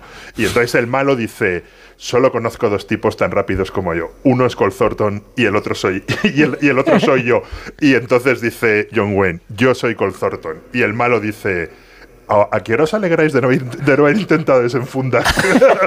Mi escena luego- favorita, la he contado esta mañana, pero Guillermo. de- y, y luego las, todas las escenas de, Vale. de- de- de Robert Mitchum, que luego he leído en el libro, en el libro no me da tiempo a leer entero, he leído la parte de Faulkner, la parte de, de Robert Mitchum y el rodaje del Dorado, que decían que era antipatiquísimo, pero es un personaje maravilloso, Sí. ese, ese, sheriff dora- ese, ese sheriff borracho que sin embargo luego se convierte en el mejor pistolero del oeste, y todo el western crepuscular, todo está metido. Western crepuscular junto- es- el- Es un sintagma, un sintagma casi. Todo tópicos, todo tópicos. Voy yo, voy yo. La anécdota, digo, la escena favorita, ya la he contado esta mañana, pero es que son programas distintos, aunque estén encadenados bajo mi liderazgo bernsteniano. Eh, es, la, es, la, es la de tener o no tener cuando se encuentran Humphrey Bogart y Loren Bacall. Loren Bacall debe tener 19 años o así. O, 19 justos. 19 justos. Pues, pues, pues sí. Eh, y entonces eh, Humphrey Bogart, que es un hombre independiente y muy, muy autónomo, eh, le dice, date una vuelta en torno a mí. Entonces Lauren Bacall gira en torno a Humphrey Bogart y le dice, Humphrey Bogart, ¿has notado alguna cadena? Le- Howard Hawks le dijo, perdona, Howard Hawks le Esa dijo película a la hace Humphrey con, Bogart, con Humphrey Bogart, la hace con Hemingway dijo- y con Faulkner, de le guionistas. Dijo, Le dijo, voy a hacer a una chica más insolente que tú. Y dijo, a ver, prueba. Y lo hizo. Y lo hizo a imagen y semejanza de las mujeres que a él le gustaban, que era una de las pugnas que tenía con Howard Hughes, porque le gustaban mujeres completamente distintas. A él le gustaban las mujeres resabiadas, que tenían pasado, que tenían actitud, que eran el Slim, que era fundamentalmente Sí. su primera mujer, que se llamaba Slim. De tener o tener, digo solo, Rosa, perdona, es que le contaba Hawks a Hemingway que de, una- de un mal libro se puede hacer una buena película. Sí, Y es su única relación, relación con Howard Hawks en el cine. Que Slim Case es la eh, mujer que descubre a Loren Bacall y de hecho Loren Bacall está Eso hecha a, a imagen y semejanza de ella. Hombre, tienes que estar así de delgada, ¿no? Pero, pero Slim Case que cuando conoce a Hemingway está Slim Case está como bailando con Broccoli, con el productor de James Bond y em, entonces Hemingway lo conoce, pero Slim, o sea, es, es amiga de él hasta, hasta la muerte de, de Hemingway, pero a Slim no le gustaba eh, Hemingway porque es decir, nunca pasó nada porque eh, le echaba para atrás su higiene y su aspecto desa- desaliñado, que era todo lo contrario que Howard Hawks. O sea, Howard Hawks es un señorito de cuna menea, es un señorito de Hollywood y es un señor imponente, bien vestido y, y bueno... eh, Atildado. En el caso de Slim Cave, que, que utiliza la teoría de los tranvías, es decir, de ir de un marido a otro para, para ascender socialmente, pues lógicamente eh, Howard Hawks fue uno. Y una de las cosas más interesantes del libro es eh, el análisis de los ocho años que Slim Cave está con, con Howard Hawks, cómo es el cine de Howard Hawks. Es. decir, no hay, Sí. no hay comedia humillante, no hay hombre, hombre y mujer humilladas. Es decir, antes se hace la fiera de mi niña y después hace la novia era él. Pero entre medio, el cine y los personajes de Howard Hawks son muy distintos y eso es probablemente influencia de, de Slim Cage, que es una de las personas más, más interesantes dentro del paralelo del paralelo mundo mundo del cine. Además, e- era, era la relación de Hemingway con Hollywood porque por Howard Hawks o por Leland Howard, que era el otro el otro marido. Y luego eh, es verdad que el análisis de, la- de las películas eh, es fascinante. En el caso de, de Atari, por ejemplo, eh, eh, Truffaut dice que, que en realidad la película es cómo se rueda una película y, y La Noche Americana Sí. tiene de modelo a, a- Atari, a- a que es al- alucinante. Ves eso y dices, esto está rodado sin efectos especiales. O sea, esto está rodado de verdad, con los bichos, con los camiones, con, la- los, la- con los coches yendo a toda Ay, hostia por la sabana. Ay, claro, ahí, barbaridad. ahí- ahí no, no, no, no pintan por ordenador, sino que se van ahí, convencen a un tío y se ponen a cazar Los rinocerontes. animales son de verdad. Es decir, en el caso Son de la de fiera de mi niña hay un leonardo. eh, Hay un leopardo, perdón, y entonces hay una Leonardo, sí. Y hay una señora que es la, la- la que se encarga del leopardo y al principio el leopardo está circulando por el eh, por el plató sin ningún problema, por el, por el estudio sin ningún problema. Pero hay un momento en que ataca a, a Catherine pero la señora estaba fuera de plano siempre con un látigo. Entonces cuando fue a atacar a Catherine Hepburn por un dobladillo de un brazo, le dio un latigazo y ya desde entonces el leopardo no, no circuló libremente. Y Cary estaba absolutamente aterrorizado con el leopardo. Y luego en Atari, eh, John Wayne estaba aterrorizado también con las escenas de caza, pero sobre todo por el coche. Es decir, porque dice que daban una- unos volantazos con, eh, eh, con los, con los coches que creía que se iba a matar. Y luego hay un una cosa que es verdad que antes hablaba con Willy de, la, de, de cómo ha envejecido la película en el sentido de, de lo de los animales. Eh, Howard Hawks quería matar un leopardo, pero no lo consiguió durante toda la película. Pero John Wayne, casi casi en América se dijo, pero ¿cómo va a volver John Wayne de, de- de Atari sin, sin, sin matar un elefante?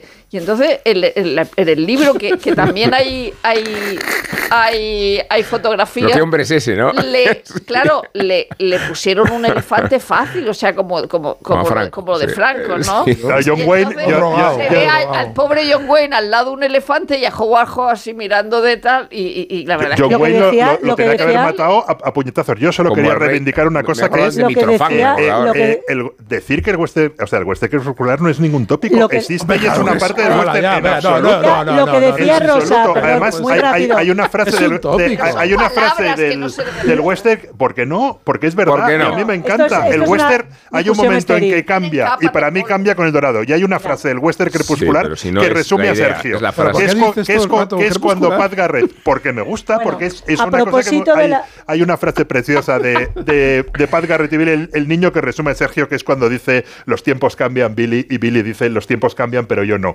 Y el Eso. western crepuscular es el western de los tiempos que cambian, pero, Sí, pero yo no. que Y es. para Sabemos, pero el sabemos. Si entendemos A la idea. a Pero si yo sé lo que es un señor, Es un lugar común. usar esa palabra, porque Sí, me parece a mí me encanta. horrible. A mí me encanta. Es de muy mal gusto. Es de muy A mal mí me gusto. encanta. Eh, a ver, yo, el yo no western es querría. un mundo que se acaba, que empieza con el dorado, con eso. Pero que el concepto, Willy, te prometo que te prometo que el borrachos. concepto lo hemos entendido. Antes- Con- está un- explicando lo que significa lisiado- semánticamente, con ¿no? un Que no es y un eso. borracho. Pero Willy, que re- rechazamos su uso. Bueno, No, ¿por no, qué? no, porque, Porque es un lugar común. No es un lugar común. Sí. No es un lugar común. A ver, yo puedo decir es un que. cliché yo- resobado. Yo puedo decir que es un cliché Howard Hawks.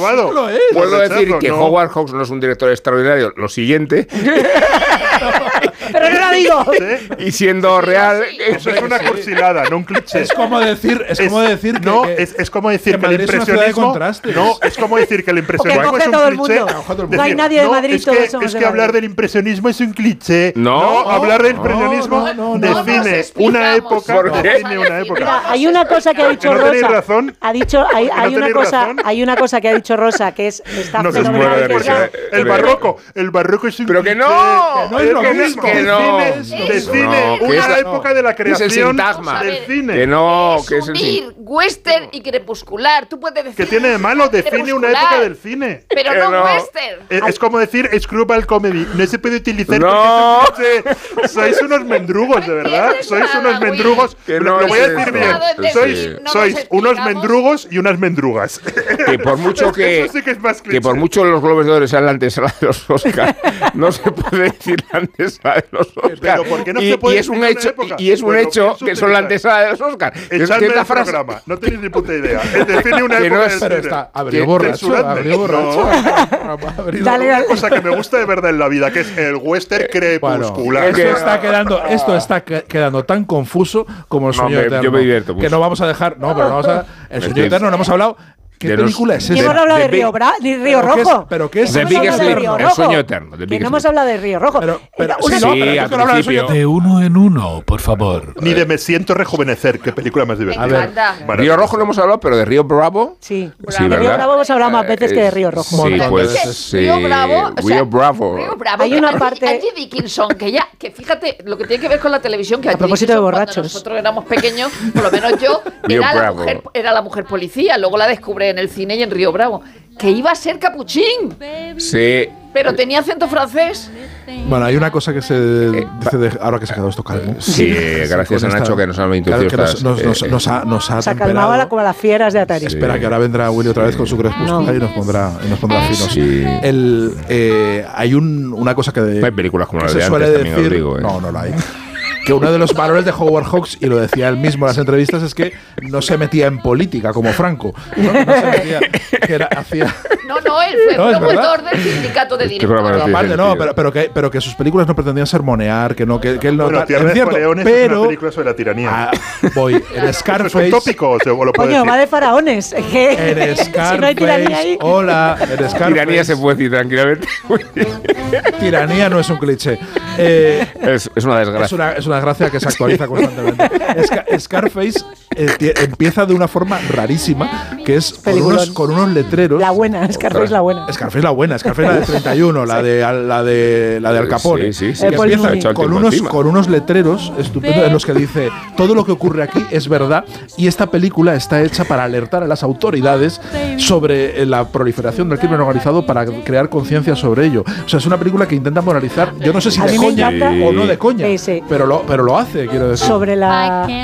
Se nos va el tiempo, se nos va el tiempo y, y no hemos hablado todavía de la parte- Miguel la Venegas. parte crepuscular de la cultura. Sí, eso es. Eh, y Venegas tiene su sitio y su papel aquí y se lo vamos a dar, ¿cómo no? Se lo vamos a dar, con lo que nos gusta su sección.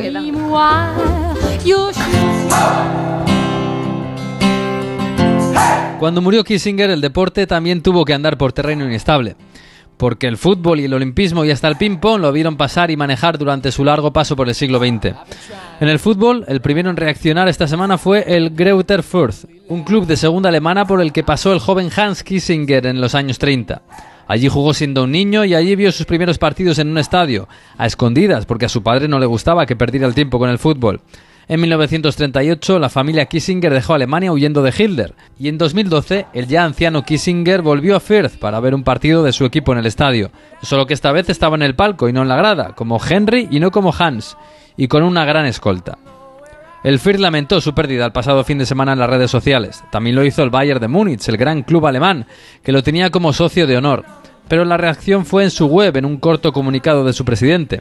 En redes solo se escucharon las voces de los hinchas bávaros avergonzados de que su club llorara la pérdida de un criminal. La palabra más repetida era guerra. Se habló de Camboya, de Vietnam, de Chile, de Argentina. En Buenos Aires algunos aprovecharon para recordar que en el Museo del Horror de la ESMA aún había un lugar para él. Recordaron cómo vivió, entre ellos, el Mundial de Argentina de 1978, de palco en palco y siempre de la mano del dictador Videla.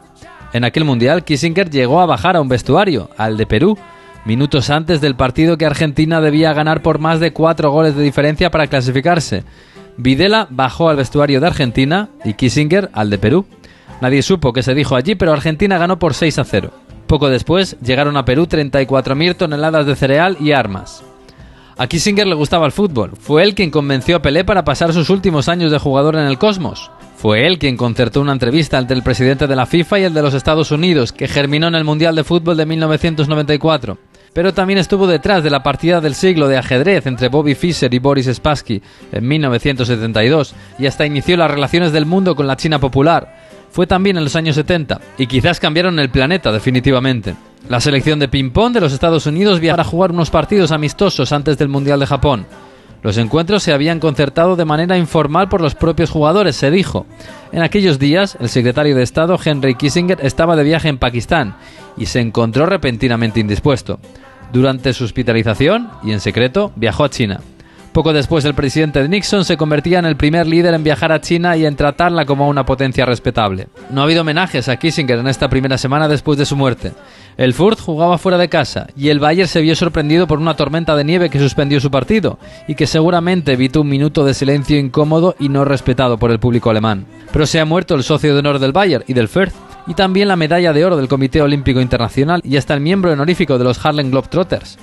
Ha pisado los palcos de Madrid, Turín, Buenos Aires o Londres en un siglo XX que fue de él. A ver quién es capaz de olvidar hoy que Henry Kissinger también pasó por allí. Lo tiene el hippie y el banquero, la vecina y el portero, el que es muy bailón y el que trae el cotillón. Es un extra de ilusión. El 1 de enero, cupón extra de Navidad de la 11, con 80 premios de 400.000 euros. Por solo 10 euros, cupón extra de Navidad de la 11. En Navidad, todos tenemos un extra de ilusión. ¿Lo tienes tú? A todos los que jugáis a la 11, bien jugado. Juega responsablemente y solo si eres mayor de edad. En Onda Cero, La Cultureta.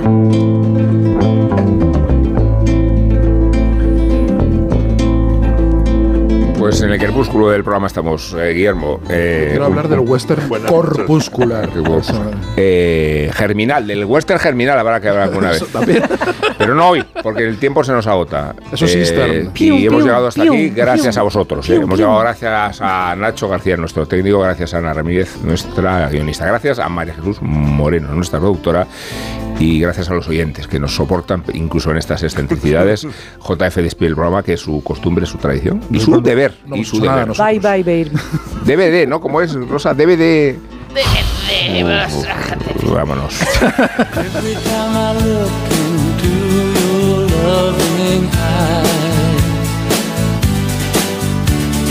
I see love that money just can't buy. people El 6 de diciembre es celebrado como el Día de nuestra Constitución, pero es inevitable recordarlo también como el día que falleció Roy Orbison, con solo 52 años por culpa de un infarto. Han pasado 35 ya y podría decirse de él como de Gardel, que cada día canta mejor. Este It estaba en su último disco y se convirtió en un éxito rotundo, pero a título póstumo. A diferencia de muchos de sus coetáneos, los 80 supusieron una segunda juventud para él y obtuvo sus 5 Grammy, algunos por canciones escritas para distintas películas. Y además, Pretty Woman y El Terciopelo Azul rescataron dos de sus clásicos. Pasó a formar parte del Rock and Roll Hall of Fame y junto a Bob Dylan, Tom Petty, George Harrison y Jeff Lynne formó parte del supergrupo por excelencia, los Traveling Wilburys. La parca le alcanzó en uno de los momentos más dulces de su vida, que estuvo marcada por dos eventos realmente trágicos. El fallecimiento en accidente de tráfico de su primera esposa en 1966 y la terrible muerte de dos de sus hijos en un incendio que asoló su casa en 1968. Nada le iba bien. Seguía grabando grandes discos, pero las ventas se habían visto muy mermadas desde que el exitoso desembarco de los Beatles en Estados Unidos cambiara las reglas del negocio. Muchos solistas quedaron en tierra de nadie, incluso Elvis, pero Roy Orbison siempre había sido una rara avis, porque fichó por Sun Records en la segunda mitad de los 50, pero en realidad no era un artista de rock and roll. Él bebía más del country and western y el cambio de década le colocó en el sello Monument, que supo arroparlo de grandes músicos y arreglos orquestales, de modo que destacara su voz que hasta ese momento no había sido muy valorada. Comenzó a jugar con el falsete y las notas altas, aprovechando que, gracias a su amplio rango vocal, también podía cantar como un tenor y como un barítono. Un auténtico prodigio que se ganó el sobrenombre de Caruso del rock. Pero lo verdaderamente importante es que no buscaba lucirse con su voz, sino que la ponía al servicio de la canción, como un instrumento más. Y cuesta creerlo, pero lo más importante de Roy Orbison fueron sus composiciones, que también se convirtieron en éxitos al ser interpretadas por decenas de artistas. The Big O era lo opuesto al paradigma de tipo duro rockero y parapetado tras esas enormes gafas oscuras, trenzaba maravillosas historias llenas de sensibilidad que era capaz de concentrar en solo tres minutos. Os dejo, pero no va a ser con Pretty Woman, el single del que llegó a vender la friolera de 7 millones de discos. He elegido Only the Lonely, la canción con la que su voz verdaderamente explotó en 1960, abriendo una década en la que fue sencillamente el más grande.